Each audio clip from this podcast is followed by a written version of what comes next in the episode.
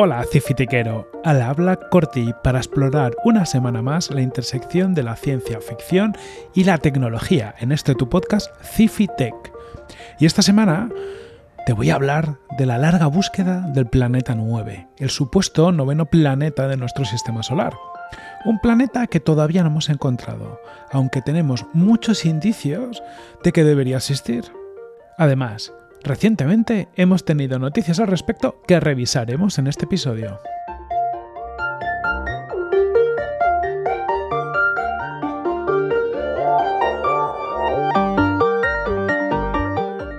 Pero antes de ponernos a buscar el planeta 9, ¿recuerdas los 8 planetas del sistema solar?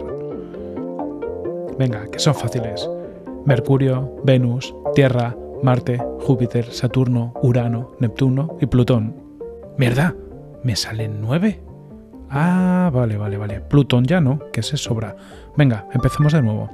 Mercurio, Venus, Tierra, Marte, Júpiter, Saturno, Urano y Neptuno. Ahora sí, estos son los ocho planetas existentes en nuestro sistema solar.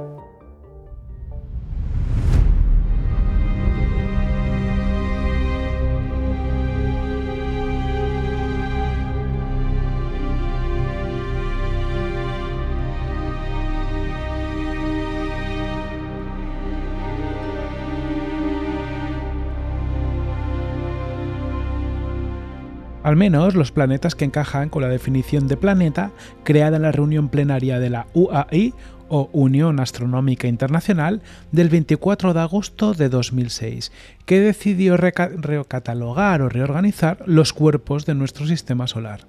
De acuerdo a esta nueva definición, que ahora impera nuestra realidad y es la culpable de que muchos hayamos tenido que desaprender a Plutón, un planeta, es aquel objeto que cumple las siguientes características. A. Orbita alrededor del Sol. B. Posee suficiente masa como para que su propia gravedad domine las fuerzas presentes como cuerpo rígido. Se encuentra en equilibrio hidrostático y por lo tanto adopta una forma aproximadamente redondeada. Y C. Es el objeto claramente dominante su vecindad, habiendo limpiado su órbita de otros objetos.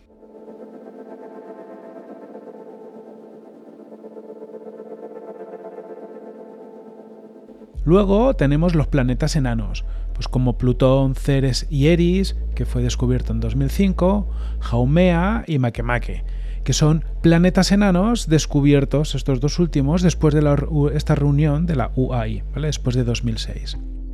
Estos planetas enanos se definen como objetos que cumplen las siguientes condiciones. A. Orbitan alrededor del Sol, también. B. Poseen suficiente masa como para que su propia gravedad domine las fuerzas presentes como cuerpo rígido, se encuentran en equilibrio hidrostático y por lo tanto adoptan una forma aproximadamente redondeada. Esta también eh, la teníamos presente en la definición de planeta.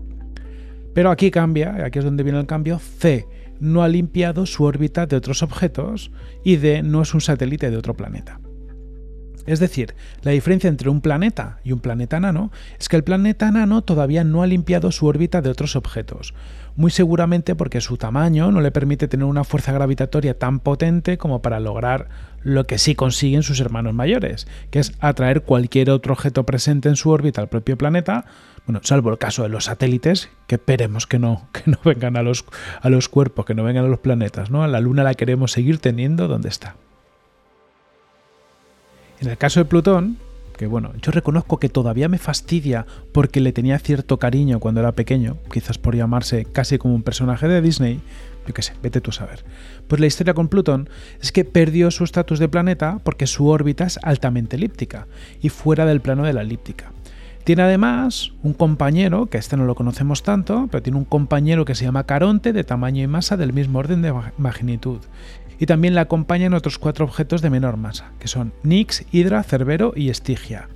Vamos, que Plutón mm, solo no está, ¿vale? Todavía no ha limpiado su órbita y, bueno, pulula más o menos con otros objetos como Caronte de su propio tamaño y otros más pequeños.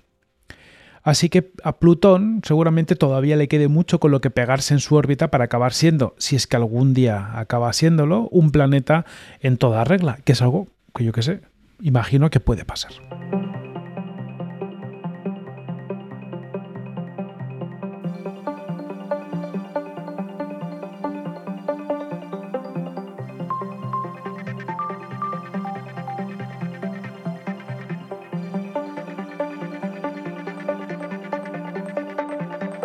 Pero sabemos que hay más. De hecho, existen más de mil objetos transneptunianos, es decir, que tienen órbitas más alejadas del Sol que, que, Neptuno. Estos objetos tienen tamaños muy diversos y están muy alejados de nosotros, tanto que nos dificulta realmente entender todo lo que hay ahí fuera. De hecho, la mayoría de los descubrimientos que hacemos de nuevos objetos muchas veces son descubrimientos indirectos. Es decir, no los vemos directamente, sino que detectamos otras cosas en objetos conocidos que nos inducen a pensar que está pasando eh, algo, ¿no? que existe alguna otra cosa. Y esto es el caso del planeta 9, un supuesto noveno planeta de nuestro sistema solar que se lleva buscando más de 40 años y que parece siempre ha estado delante de nuestras narices.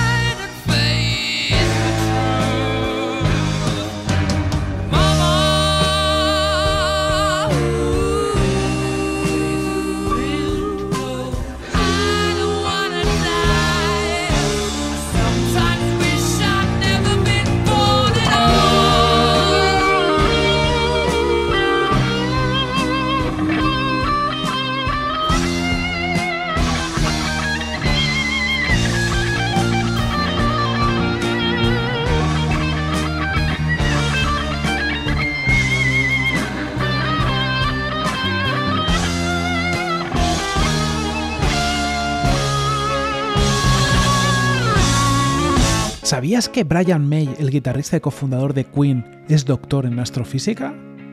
Comenzó su doctorado en los años 70, pero la abandonó para darse al rock and roll. Bueno, no, no se ha dado mala vida, la verdad, no tuvo mala, mala lección. Pero 30 años después, pues con el mismo pelo largo y rizado, pero ahora ya gris en lugar de negro, Brian May volvió al Imperial College de Londres a retomar sus estudios de doctorado. En esta etapa, su supervisor de tesis fue Michael Rowan Robinson, director del grupo de astrofísica del Imperial College de Londres y presidente de la Royal Astronomical Society. Michael Rowan Robinson ha jugado un rol clave en la astronomía extragaláctica gracias a sus análisis sobre datos del IRAS, que es el Infrared Astronomical Satellite o satélite astronómico de infrarrojos, que fue el primer telescopio espacial en realizar un barrido completo del firmamento en búsqueda de ondas infrarrojas. Entonces es como, haceros un telescopio que ha analizado todo el cielo, pero en lugar de, coger la luz normal que vemos, por decirlo así, lo ha mirado todo en el espectro infrarrojo, que esto permite detectar pues, cuerpos que a lo mejor no son tan luminosos. Hoy en día, con 79 años, en lugar de estar en Benidorm jugando a la petanca a la playa, sigue investigando el espacio y de hecho hace poco saltaba a los medios porque dice que rebuscando entre los datos antiguos del IRAS ha encontrado evidencias del planeta 9. Así que viajamos a los años 80, al inicio de esta larga búsqueda del planeta 9 por parte de Michael Rowan Robinson.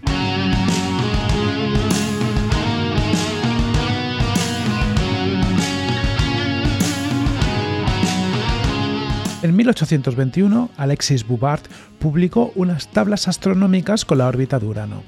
Estas tablas revelaban perturbaciones sustanciales que llevaron a Bouvard a suponer que la órbita de Urano estaba siendo perturbada por algún otro gran cuerpo. En los siguientes años, varios investigadores y matemáticos estuvieron calculando la posible órbita de este nuevo cuerpo hasta que el 23 de septiembre de 1846 se avistaría por primera vez Neptuno en el sitio donde uno de esos investigadores lo había predicho. Más recientemente, en los años 80, había mucho interés por descubrir el planeta X, o décimo planeta del Sistema Solar. Se suponía que algo debía existir porque se detectaban perturbaciones en la órbita de Neptuno, que debían ser producidas por algún objeto de masa considerable. En definitiva, se aplicaba la misma lógica que llevó al descubrimiento de Neptuno, pero para otro posible planeta. Ya se había descartado que fuera Plutón el causante de estas anomalías, porque era muy pequeño para poderlas producir, pues lo que tiene ser un planeta nano. Así que había que mirar bien ahí fuera para encontrar la causa. En 1983, Michael Rowan Robinson estaba trabajando con los datos de LIRAS, que había escaneado ya todo el firmamento en el espectro infrarrojo.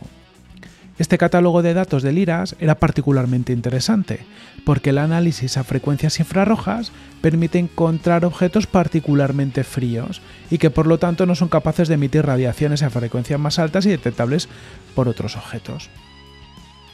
Si existía un planeta X o planeta 10, tiene sentido o tenía sentido que fuera un planeta tan frío como para no ser fácilmente visible con otros espectros de luz.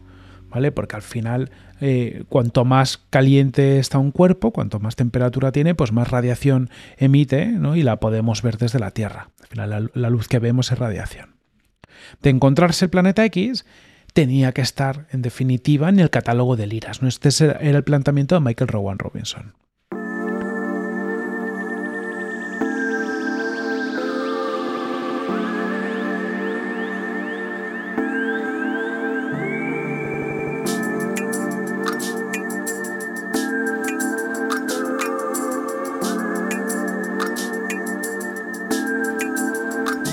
Pero bueno, después de muchos años de análisis y muchos años de trabajo, en una reunión de la Royal Astronomical Society, ya en 1991, Michael Rowan Robinson declaró que estaba básicamente cansado de esta búsqueda. Según sus datos y análisis, había una probabilidad del 70% de que el planeta X no existiera. Esta probabilidad del 70% tampoco es que se la hubiera inventado, sino que la daba porque era el porcentaje de cielo que había sido capaz de analizar utilizando los datos del IRAS. De estar, de seguir existiendo de alguna forma, el planeta X tendría que estar en el otro 30% restante, de ahí esa probabilidad. La ausencia de desviaciones de las órbitas de las ondas Pioneer y Voyager mostraron, años después, que ningún planeta masivo residía en el plano de la eclíptica de Neptuno. Porque si hubiera existido, las órbitas que se habían calculado desde Tierra, bueno, pues hubieran visto modificadas por ese objeto al pasar y sentir esa fuerza gravitatoria. Con todo esto, pues prácticamente encajaba que ese planeta X que se había estado buscando, pues no existiera. Toda la información que teníamos en el momento nos venía a decir que esta búsqueda del planeta X era una locura. Pero claro, no paramos de descubrir cosas nuevas. En los últimos 20 años hemos descubierto docenas de planetas enanos en nuestro sistema solar, que bueno, en parte son los que han llevado a la redefinición de Plutón como planeta enano y nos lo han quitado de nuestro pensamiento, pero también nos han llevado a analizar la potencialidad de que sean restos de posibles planetas masivos y distantes en órbitas altamente inclinadas. En 2016 Batachin y Brown desarrollaron una idea propuesta por Trujillo y Separ en 2014. Podía existir un planeta de unas decenas de masas solares en una órbita inclinada y muy excéntrica de entre 280 y 1000 unidades astronómicas del Sol. Lo que quiere decir que este planeta estaría entre 280 y 1000 veces la distancia entre el Sol y la Tierra. Estaría a tomar por saco, básicamente. Esto, toda esta teoría permite explicar los alineamientos en las órbitas de varios planetas enanos y situaba el planeta X mucho más lejos de donde Michael Rowan Robinson lo había buscado en 1983. Esto de los alineamientos de las órbitas es porque se encuentran muchos planetas enanos, varios de ellos, que tienen un cierto alineamiento de la órbita, lo que quiere decir que, bueno, que hay algún otro objeto que les ha podido estar atrayendo, modificando sus órbitas, o gracias a esa atracción eh, gravitatoria de ese otro objeto más grande, pues ellos han acabado alineados. Si no, eh, por forma porádica no tiene sentido, no, no es tan fácil encontrar la justificación de ese alineamiento.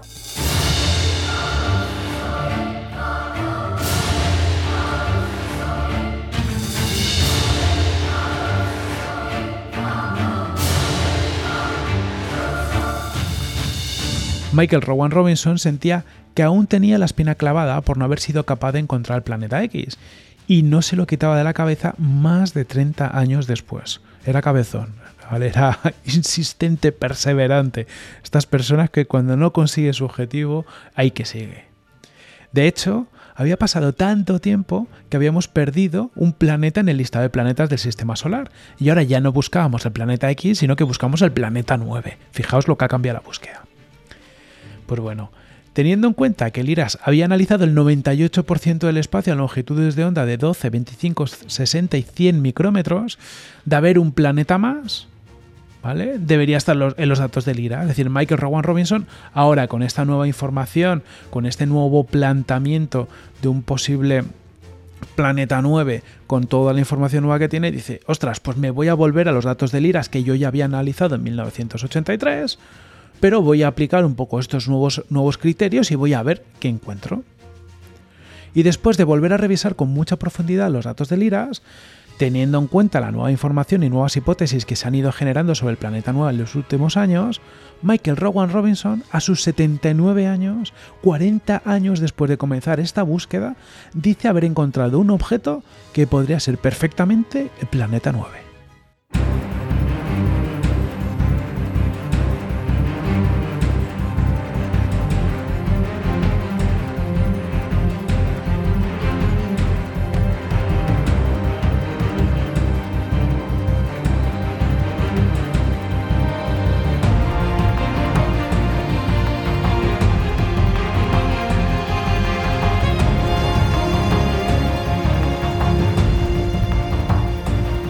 Es un objeto que está muy, pero que muy lejos de nosotros.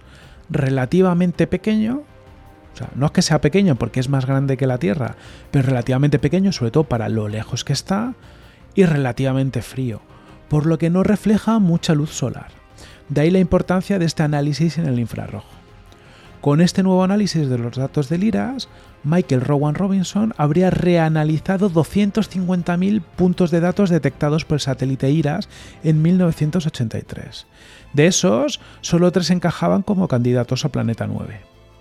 Y en junio, julio y septiembre de 1983 se detectó lo que parecía un objeto moviéndose por el espacio. Es decir, en estos tres momentos se, detecta el mismo objeto en distintas posiciones, lo que permite entender que hay un objeto en el espacio, en el infrarrojo, que se está moviendo. ¿Vale? Así que estos tres puntos de datos de junio, julio y septiembre de 1983 parecen dar la pista de la existencia del planeta 9. O al menos algo ahí hay.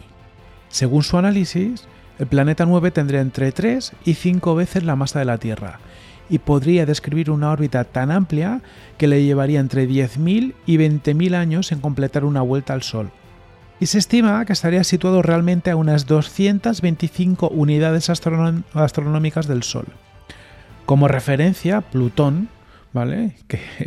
Que, sería ese anterior noveno planeta, y ahora planeta nano, pues Plutón está a 40 unidades astronómicas y el planeta 9 estaría a 225, estaría básicamente a tomar por saco.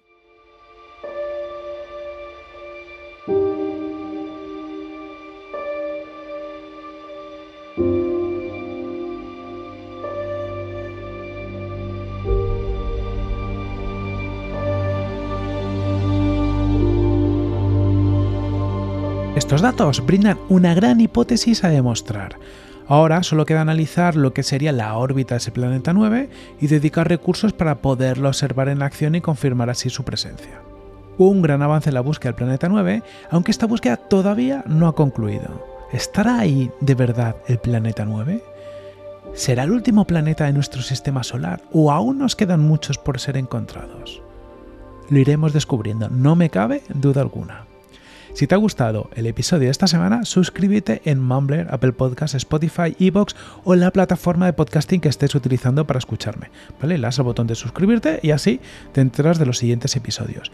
Y también te recomiendo suscribirte a nuestra newsletter semanal, donde además de estos episodios encontrarás una recopilación de noticias cifitequeras sin desperdicio, las mejores noticias de ciencia, ficción y tecnología. Apúntate en cifitec.substack.com. Ahora sí que sí, hasta la próxima semana, larga vida y prosperidad.